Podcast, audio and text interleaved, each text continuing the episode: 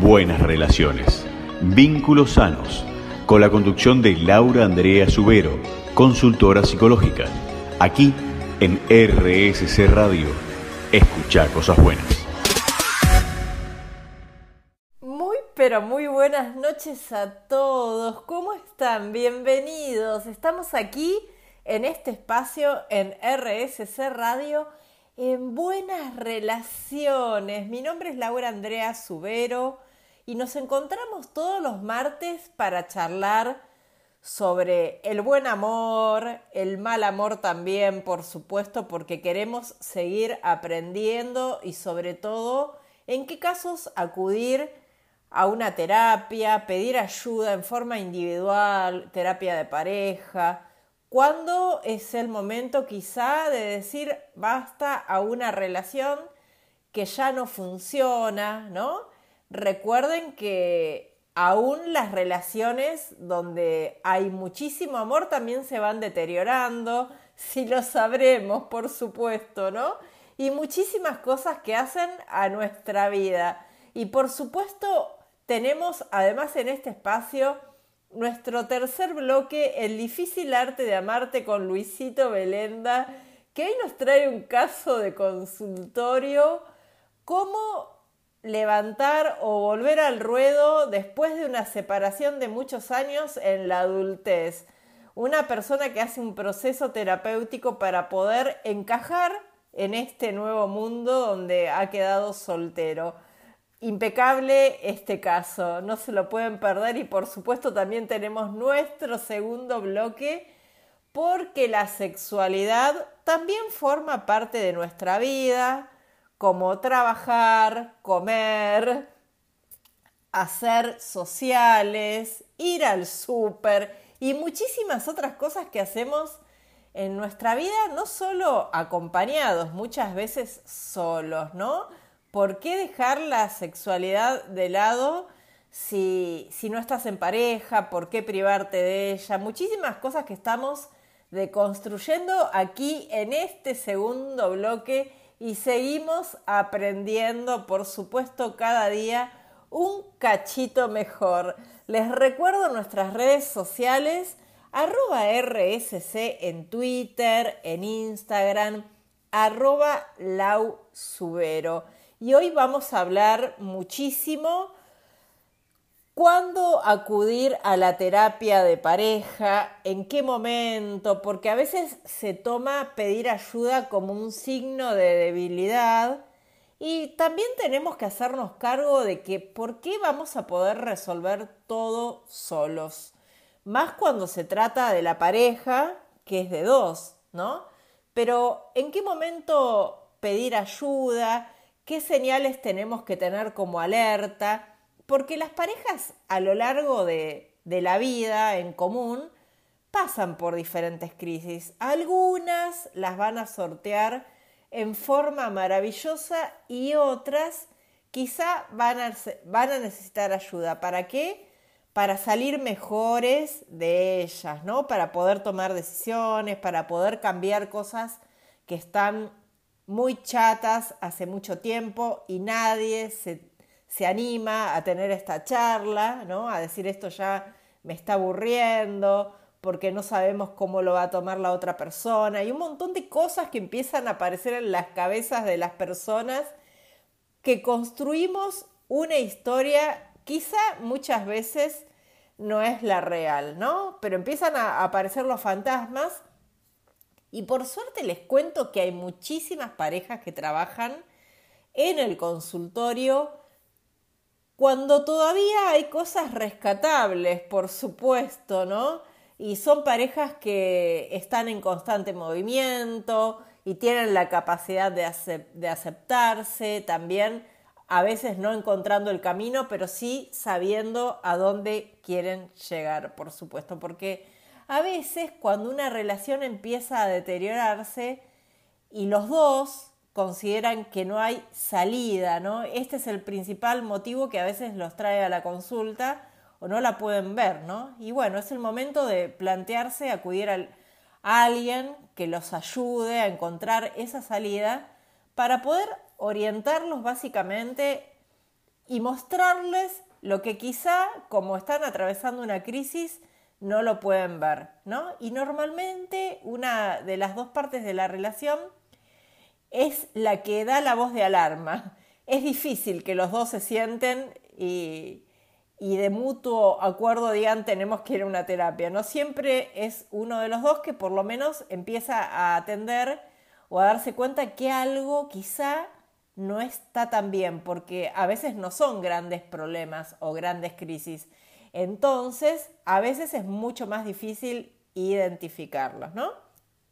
Y generalmente esta persona que, que, toma la decisión o pone en palabras que algo nos está pasando es la que está más dispuesta a colaborar, ¿sí? Y este es el camino que va a tener que hacer para también hacerle entender a la otra persona que esto es necesario, porque sin dos personas que, que quieran trabajar en el sillón de un consultorio todas las semanas es difícil, obviamente, que puedan llegar a un acuerdo, ¿no? Y hay que tener en cuenta que la, la separación siempre, por supuesto, es una opción, pero antes es posible acudir a alguien para ofrecer pautas, para cambiar hábitos en la relación y reconducirla. Esto es lo que se trabaja. Muchas veces las relaciones estancan, están cansados o agobiados, pero están mal acostumbrados. No significa que sea el fin de una pareja. Muchas veces no han encontrado cómo rearmarse o no saben cómo plantearlo, ¿no? Y el problema más frecuente por el cual se acude a la consulta es la falta de comunicación, les quiero contar, no es la infidelidad, la falta de comunicación, la falta eh, la mala comunicación, ¿no? Hemos hablado del lenguaje casero, cómo comunico, el otro sabe realmente todo lo que me pasa, no es responsable de, no saberlo, ¿no? A veces pretendemos que el otro esté adivinando y mandamos subtítulos o palabras en clave. Y el otro, la otra persona quizá está en su mundo, probablemente esté en su mundo y en su problemática, y no es que se está haciendo la desentendida el desentendido, no está entendiendo porque estamos hablando en otro idioma, ¿no? Y además las discusiones recurrentes y a veces destructivas que empiezan a aparecer pueden llegar a ser otro de los motivos principales por los cuales una relación empieza a caer, además de los hábitos de la pareja, ¿sí? un ritmo de vida frenético en el que todos vivimos y estamos inmersos, por, supuesto nadie se salva, ¿no? Y un exceso de trabajo que, que al fin del día no sabemos en qué lugar entre todo eso queda la relación de pareja. Y ahora sí estamos en nuestro segundo bloque. Llegó este momento a nuestra vida aquí en Buenas Relaciones, que estamos aprendiendo básicamente a amarnos cada día un cachito mejor. Entonces les pregunto, ¿por qué no amar un cachito mejor y aceptar también nuestro cuerpo y nuestra sexualidad? Y ahora sí llegó ese momento tan esperado Vamos a hablar de muchas cosas que tienen que ver, por supuesto, con el sexo, con la sexualidad también, que no todo el tiempo es lo mismo, ¿no? Porque nos ha costado mucho empezar a hablar de sexo. ¿Cuánto hemos cambiado de que hemos tenido la primera relación sexual hasta la vida adulta? ¿Cuánto nos cuesta a veces también no solo hablar con la pareja, hablar con los hijos, etcétera, ¿no? Y también aceptarnos a nosotros mismos, que de repente nos gustan determinadas cosas y no nos atrevemos a decirlas, ¿no? Y todavía las parejas están en constante movimiento porque hay muchísima información sobre sexualidad en todos lados, ustedes ya lo saben. Y a lo largo del tiempo se ha ido construyendo una serie de impedimentos en forma de recelos, ¿no? temores, prejuicios que se interponen aquí a la palabra que debería circular de manera espontánea y fácil, ¿no? Todo lo que es con la, con la sexualidad. Y el ser humano, lo que sucede es que no se ha resignado a callar, no ha cesado de hablar de sexualidad y todo lo que ella abarca, ¿no? En la vida personal, familiar y también en lo social. Y aunque no es fácil definirla de manera simple, la sexualidad es una dimensión de la personalidad que está presente en la conducta humana, por supuesto, y es por ello que nuestra sexualidad se manifiesta de diferentes formas y diversas formas.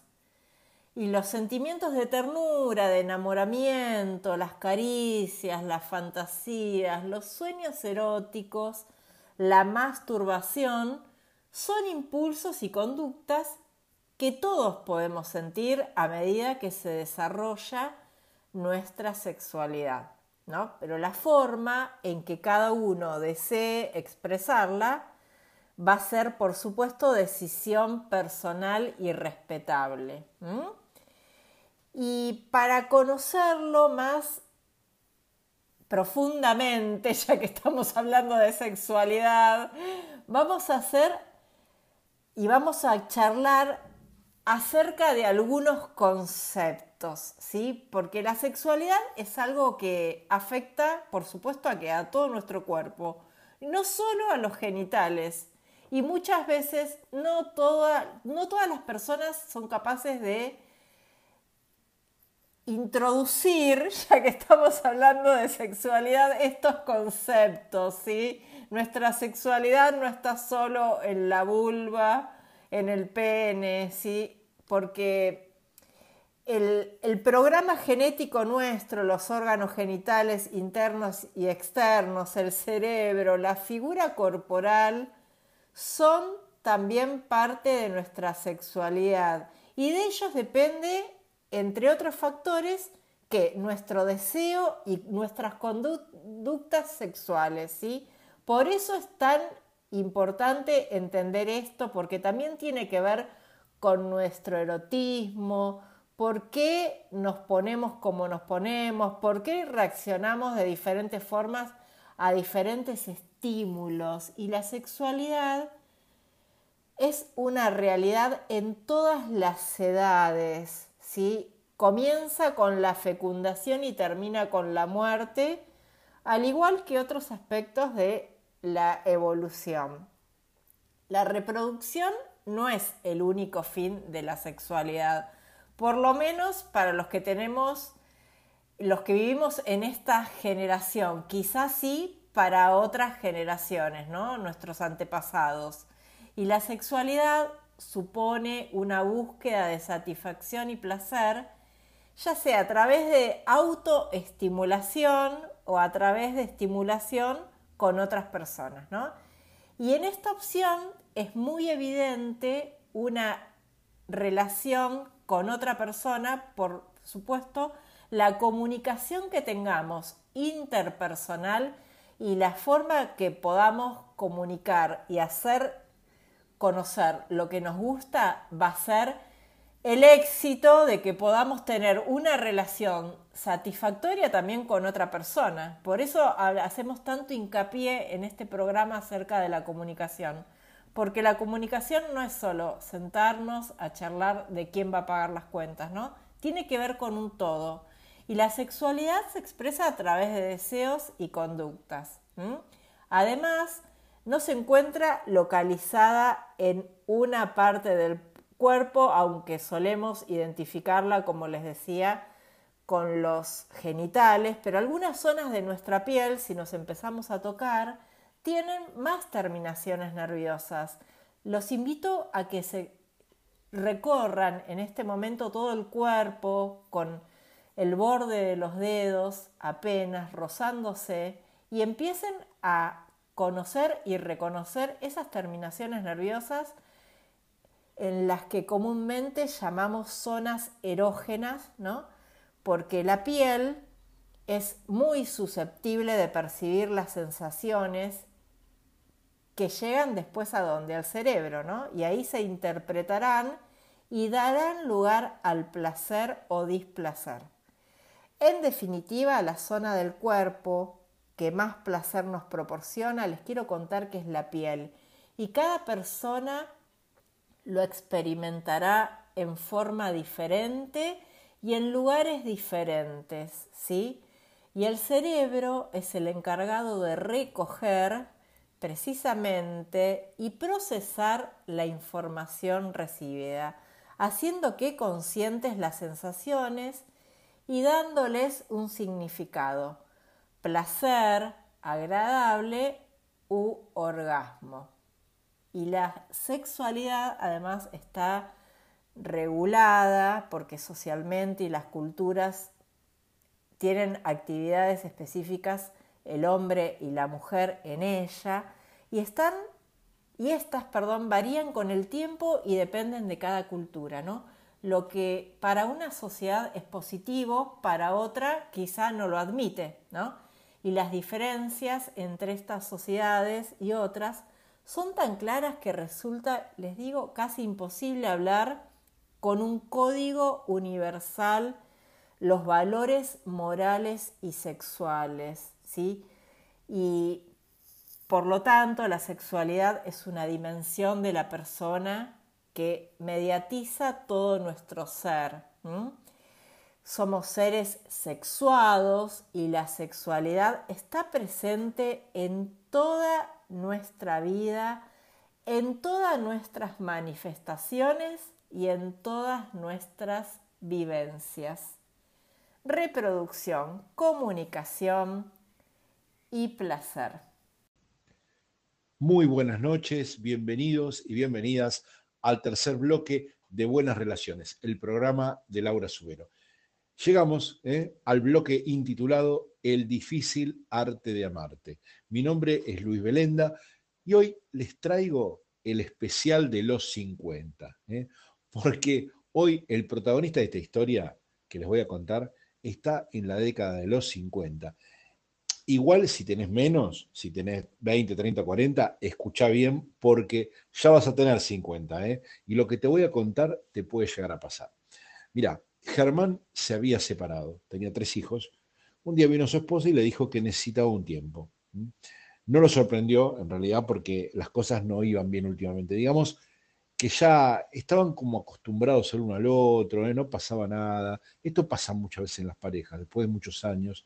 ¿eh? Hay gente que se pregunta, ¿y por qué seguimos juntos? ¿eh? No, sé, hay un cariño, un sentido de pertenencia, uno se va configurando con la otra persona, ¿vieron? Criaste a los chicos, construiste tu casa, tu familia, pasaste momentos de felicidad, momentos difíciles también. Evidentemente se crea un lazo fuerte entre esas dos personas. Y aunque muchas cosas eh, cambiaron, y muchas cosas se pierden en el camino, eh, cambiar en cierto momento de la vida, es decir, decir, bueno, este, a ver, voy a probar de estar con otra persona después de tantos años, eh, es más complicado. Cambiar de pareja a los 50, después de toda una vida, es como si, no sé, cocinas una torta, ¿viste? Que te llevó mucho tiempo armar y decorar, este, y cuando estás este, a punto de terminarla, la tirás. ¿eh? tenés que volver a empezar todo de nuevo, dejar tu vida y volver al punto ese que dejaste cuando tenías 20, 20 y pico. ¿eh? Mucha gente dice, déjame vivir en paz, esto es lo que tengo, no voy a cambiar ahora, son las decisiones de cada uno, ¿vieron? Hay que, hay que ver qué es lo que cada uno quiere. ¿eh? En este sentido, digamos, no, no, hay un manual en la vida. ¿eh? En el caso de Germán, bueno, su esposa quiso hacer un cambio radical en su vida, tenía sus motivos, sentía que había perdido muchas cosas en el camino, ¿no?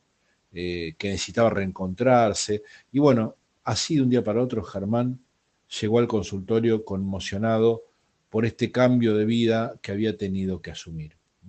Él reconocía igualmente que las cosas no estaban re bien en la pareja, no compartían ya muchas cosas, no había romance, no había pasión, discutían bastante, pero él hubiera seguido así, ¿eh? como estaban, sin cambiar nada, por eso que te contaba de la torta, ¿viste? Y bueno, ahora, eh, ¿ahora qué? Decía Germán, ¿eh? Ahora estaba solo de nuevo. Como tantas veces había fantaseado, ¿no? Porque ¿quién no ha fantaseado alguna vez con volver a estar soltero o soltera? Pero una cosa es hacerte los ratones en la cama y otra es vivir esa situación.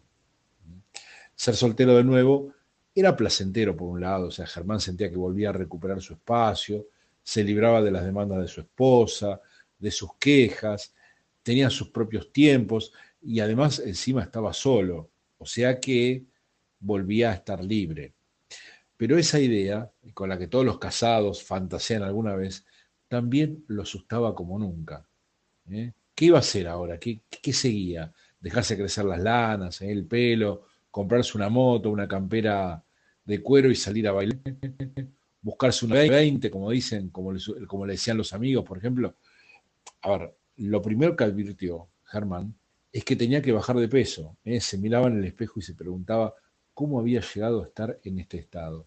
Y aquí está lo primero que sucede, ¿no? Cuando estás en plan de conquista, eh, volvés a estar en plan de conquista, empezás a mirarte y a darte cuenta eh, de cómo estabas en realidad.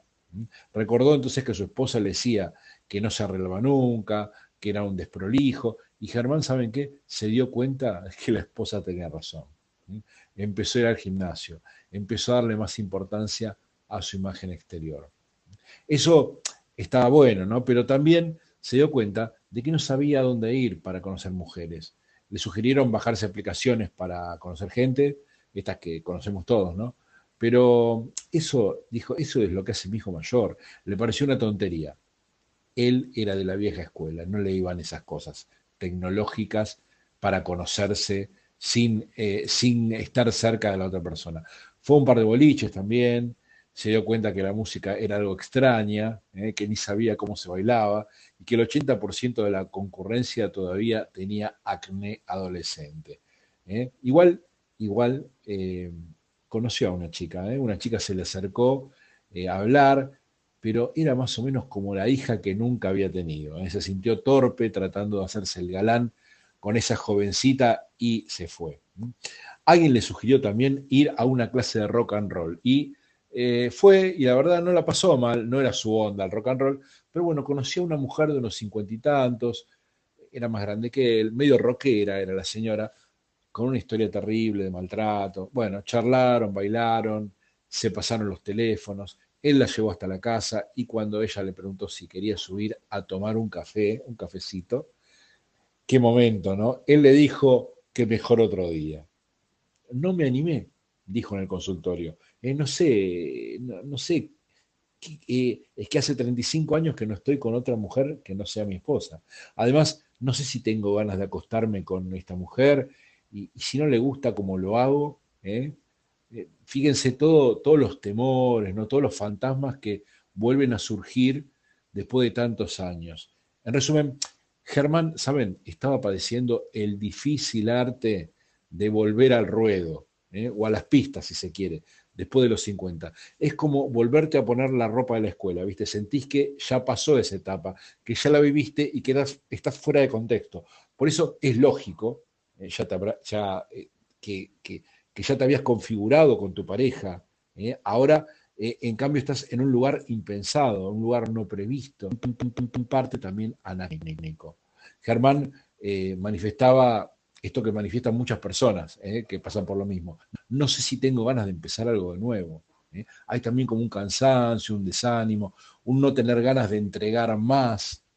Ya sabes qué, ya bastante entregaste y así terminaste. Hay, como, hay un temor también a salir lastimado. Y por eso la reticencia, como dice el tango, si yo tuviera el corazón el mismo que perdí. ¿eh? ¿Se acuerdan? Esto es, el corazón está golpeado, tiene bollos. Tengo el corazón con agujeritos, es una canción también, ¿no?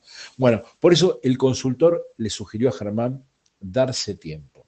Y esto es lo mismo que te digo a vos que me estás escuchando.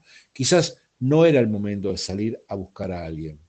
Primero tenía que intentar sanar ese corazón con agujeritos y estar bien consigo mismo. Lo otro era rellenar el vacío que su esposa había dejado. Nadie merece ser el relleno de nadie. Y quien quiere construir una relación sana, primero tiene que intentar estar bien solo, estar bien solo, o sea, estar bien consigo mismo, para después poder, poder estar bien en compañía.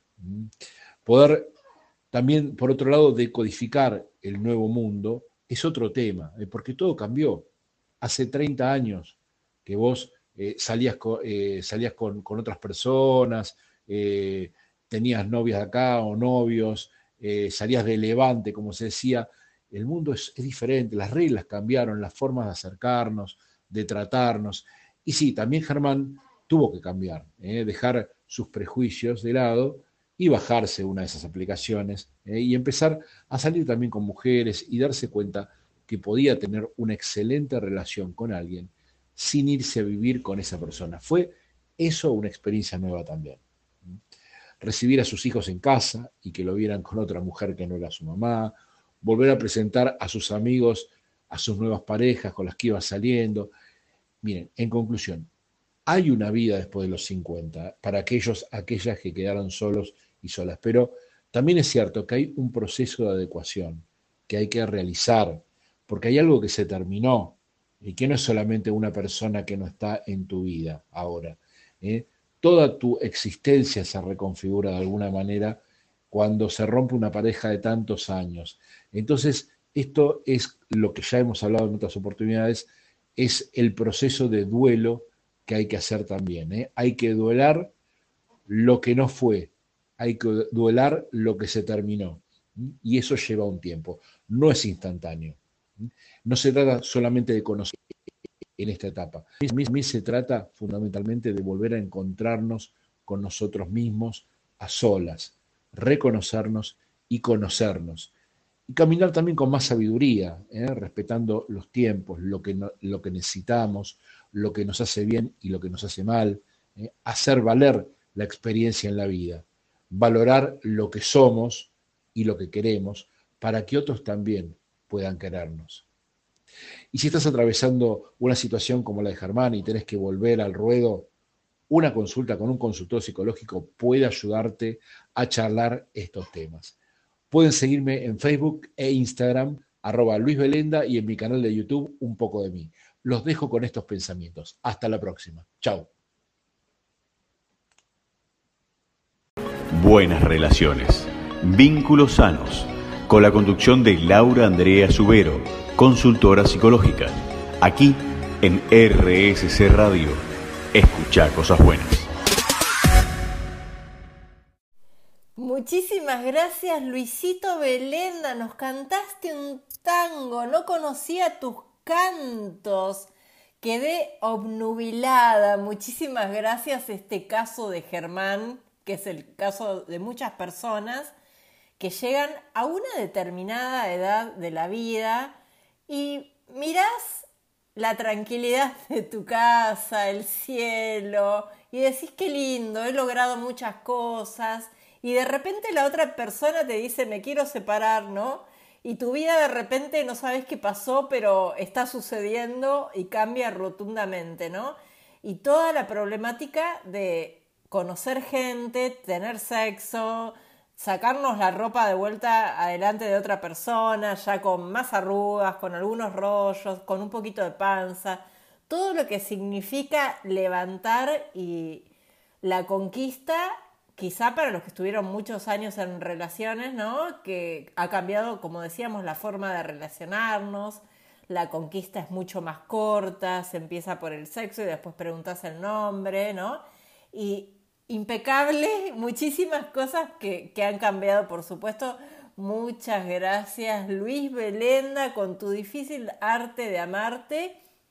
Y algunas parejas que cuando Germán le cae la bomba, ¿no? Como decía Luis, y su mujer le dice que se quiere separar, antes que eso llegan a la terapia, ¿no? En busca de una ayuda para poder desenredar el nudo que traen a veces las discusiones, la rutina, la falta de sexo, son los principales motivos, ¿no? Pero no solo sirve para recuperar, también para tener una buena ruptura en el caso de esas parejas que ya no tengan deseos o que no haya una solución sana a la vista, ¿no? El espacio terapéutico, por supuesto, es buenísimo para, para poder tener una ruptura saludable tan necesaria como las relaciones. Y tres de, cada cuatro parejas les quiero contar que admiten una mejoría después de pasar por un proceso terapéutico. Lo que pasa que generalmente lo que es más difícil es que los dos tengan ganas, que los dos se banquen el proceso, ¿no? Y encontrar una pareja con muchísima disponibilidad a trabajar lo que les pasa, a veces no están en la misma sintonía. Las discusiones, el malestar en la convivencia, la rutina, la falta de sexo y a veces las infidelidades son algunos de los motivos que traen a la consulta y que quieren al menos que volver a intentarlo, ¿no? Y hay quienes acuden cuando empiezan a ver indicios, como les decía, de que algo no está yendo como esperaban, pero en la mayoría de los casos lo que sucede es que se espera una media eh, entre 5 y 6 años después de que la relación ya está desgastada. ¿Escucharon bien? Es mucho tiempo, ¿sí? Y la clave está en ir cuando ambos, ¿sí? Lo sientan, por supuesto, porque acá lo que necesitamos dos personas que estén dispuestas a trabajar. Si no, no hay proceso. Es difícil a veces detallar cuando una pareja debería acudir a una terapia. Por eso lo importante es que sea sí cuando ambos lo sientan y a veces es recomendable también acudir a ese tipo de procesos cuando las parejas tengan algún malestar, ¿no? Insatisfacción, quieran resolverlo, tengan ambos, por supuesto, siempre los mismos objetivos. No hace falta que lleguen con relaciones que hay muy difícil a veces tratar de rearmarlas, aunque por supuesto no es imposible. Pero para que alguien esté atento al malestar, tenemos que tener por lo menos en la relación una de las dos personas que está atento, atenta a la otra persona y que no se pierdan de vista, ¿no? Porque lo que sucede generalmente es que se empiezan a separar sin darse cuenta y nos empezamos a perder de vista. Entonces ninguno de los dos se da cuenta hasta que estalla algo muy grande. Y el mejor momento para acudir a una terapia es cuando empezamos a sentir a veces que no nos entendemos. Dicen, por ejemplo, algunas personas que trato de explicar algo y tengo la impresión de que el otro no sabe lo que le estoy diciendo, no lo entiende como si le estuviera hablando en otro idioma, ¿no? Y la terapia es mucho más eficaz si se acude nada más a observar el malestar en la relación que si se deja pasar, por supuesto, y pasar el tiempo hasta que el desgaste es como imposible, ¿no? De hecho, el porcentaje de éxito en una terapia de pareja está en torno al 70%, pero es mucho más alto si la pareja acude, por supuesto, antes, eh, dos años después de que aparezcan los primeros problemas, por ejemplo, ¿no? Pero la realidad es otra, por supuesto, y muy distinta, según reflejan diferentes estudios también y los que trabajamos en consultorio, que por supuesto eh, hacemos análisis de las parejas que llegan, ¿no? Eh, que se suele esperar entre 5 a 7 años para acudir a una terapia, a pesar de, haber observado indicios de que la relación no funcionaba tan bien como les gustaría, ¿no? Y además las parejas eh, que nunca acuden a la terapia, sea como fuere, la realidad es que, por desgracia, el perfil de parejas que acuden a la consulta suelen ser el de una pareja que a pesar de que aún se quieren, llevan años acumulando frustración, enfados, decepciones, distanciamiento y frialdad. Esto es lo que sucede generalmente. Y una terapia de pareja no solo vale para recuperar la relación, sino también para tener una ruptura, como les decía, lo menos conflictiva y dolorosa. Por lo menos, lo menos posible. ¿Sí? No se trata de que el dolor no va a estar, sino que sea un poco también el nivel de aceptación, que a veces cuando los dos no están de acuerdo, es muy interesante trabajarlo, ¿no? Cuando uno está negado a separarse.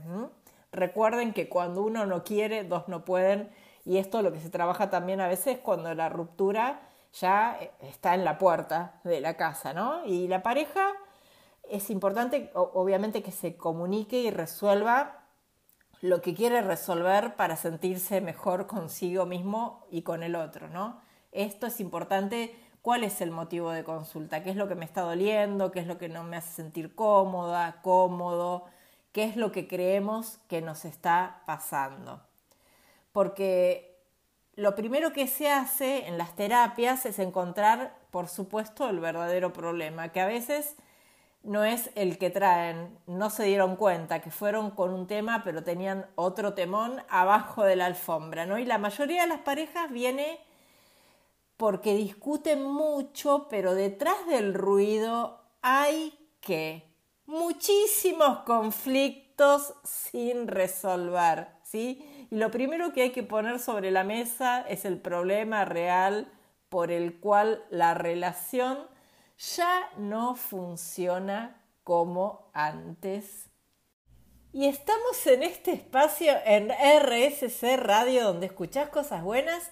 Aquí en Buenas Relaciones hemos llegado a nuestro quinto bloque y les vuelvo a recordar nuestras redes sociales arroba RSC en Twitter, en Instagram, arroba Lau Subero. Y no se olviden, por favor, que toda la programación de esta maravillosa radio se va a Spotify.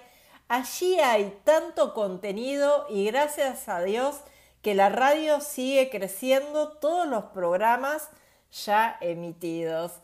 Y en esta noche, hablando mucho de las terapias de pareja, hay que sacar la etiqueta que tienen estas terapias, que las parejas van para separarse. Eso no sucede, no es real. Lo que sucede es que a veces muchas parejas llegan como tarde, ¿no? Y hasta a veces también con ganas de separarse, no se animan a decirlo y piensan que, si hicieron una terapia, bueno, en, definitiva no le deben nada a la otra persona, lo intentaron. Por suerte hay muchísima gente que llega a tiempo, con ganas, pero como les decía, tiene que haber dos personas que estén de acuerdo, de acuerdo a que les está pasando algo, aunque no sepan qué, no lo hayan identificado y con ganas, por supuesto, de trabajarlo, que es lo que hacemos en un espacio terapéutico. Porque en estos espacios el paciente es el vínculo, lo que trabajamos, cómo se vinculan, cómo discuten, cómo resuelven los problemas y cómo salen, por supuesto, adelante. Más allá del, motivo, lo que trabajamos los recursos que utilizan para salir adelante o, o, le damos los recursos que no tienen para salir adelante, ¿no? Eh, y la pareja aprende a resolver, por supuesto, sus conflictos y a, a gestionar que una pareja feliz que ya no la pueden visualizar. Lo que trabajamos es volver a la foto de esa pareja que fueron y sienten que ya no es. Bueno, qué había en ese momento, cómo se trataban, cómo charlaban, cómo negociaban, para ver qué pasó en el medio y poder volver a esa foto aunque estemos más grandes, ¿no? Y adaptarse a los problemas y enfrentarlos, por supuesto. Al final de la terapia, las parejas que deciden seguir juntos eh, pero sí están conscientes de que de la decisión que tomaron y empiezan a trabajar para eso, ya sea separarnos o seguir adelante. Seguir adelante no es solo seguir adelante, es cómo vamos a seguir adelante, qué cosas queremos entregar, qué cosas estamos dispuestos a dar y muchísimas cosas, ¿no? Porque la terapia, por supuesto, es un recurso más, cada vez más utilizado en lo cotidiano, porque ya no se ve tanto como el estigma, como les decía, como hace algunos años, sí como un buen recurso, ya que lo tenemos para usarlo de la mejor manera, que para eso existe. Siempre te lo digo, el amor no es para los mezquinos, no es para los que miden lo que dan, para los que se montan en la soberbia, para los narcisistas, para los omnipotentes de turno. Tampoco es para los inseguros que necesitan verte sufrir para sentirse a salvo. No es para las que calculan, para las que especulan, ni para las que juegan con el suspenso. No es para los que dudan tanto, ni para los que se guardan un as bajo la manga, ni para los cobardes, ni para las herméticas. No es para los temerosos, ni para las olvidadizas. Así que no esperes más y quédate con los que vengan con el corazón en la mano, con los que arriesgan, los que no se cansan de decir que te aman, aunque tengan miedo de quedar como pesadas o pesados, porque el buen amor nunca está de más, nunca sobra, nunca cura, siempre calma, siempre en tibia. Y si no agregan amor a tu vida, que sigan de largo. No los vas a echar de menos. No te van a hacer falta. Que se corran, que te dejen libre el espacio, que por la otra calle vienen llegando los generosos. Y no querés que encuentren el lugar ocupado con lo que ya no vas a usar. Corre a detener los relojes, no pierdas más el tiempo. Ya es hora de amarte bien. Y esto sí fue todo por hoy. Nos volvemos a reencontrar la próxima semana, el próximo martes a las 22 horas, aquí en este espacio de RSC Radio, donde escuchás cosas buenas en buenas relaciones. Sean felices. Buenas relaciones. Vínculos sanos. Con la conducción de Laura Andrea Subero, consultora psicológica. Aquí en RSC Radio. Escucha cosas buenas.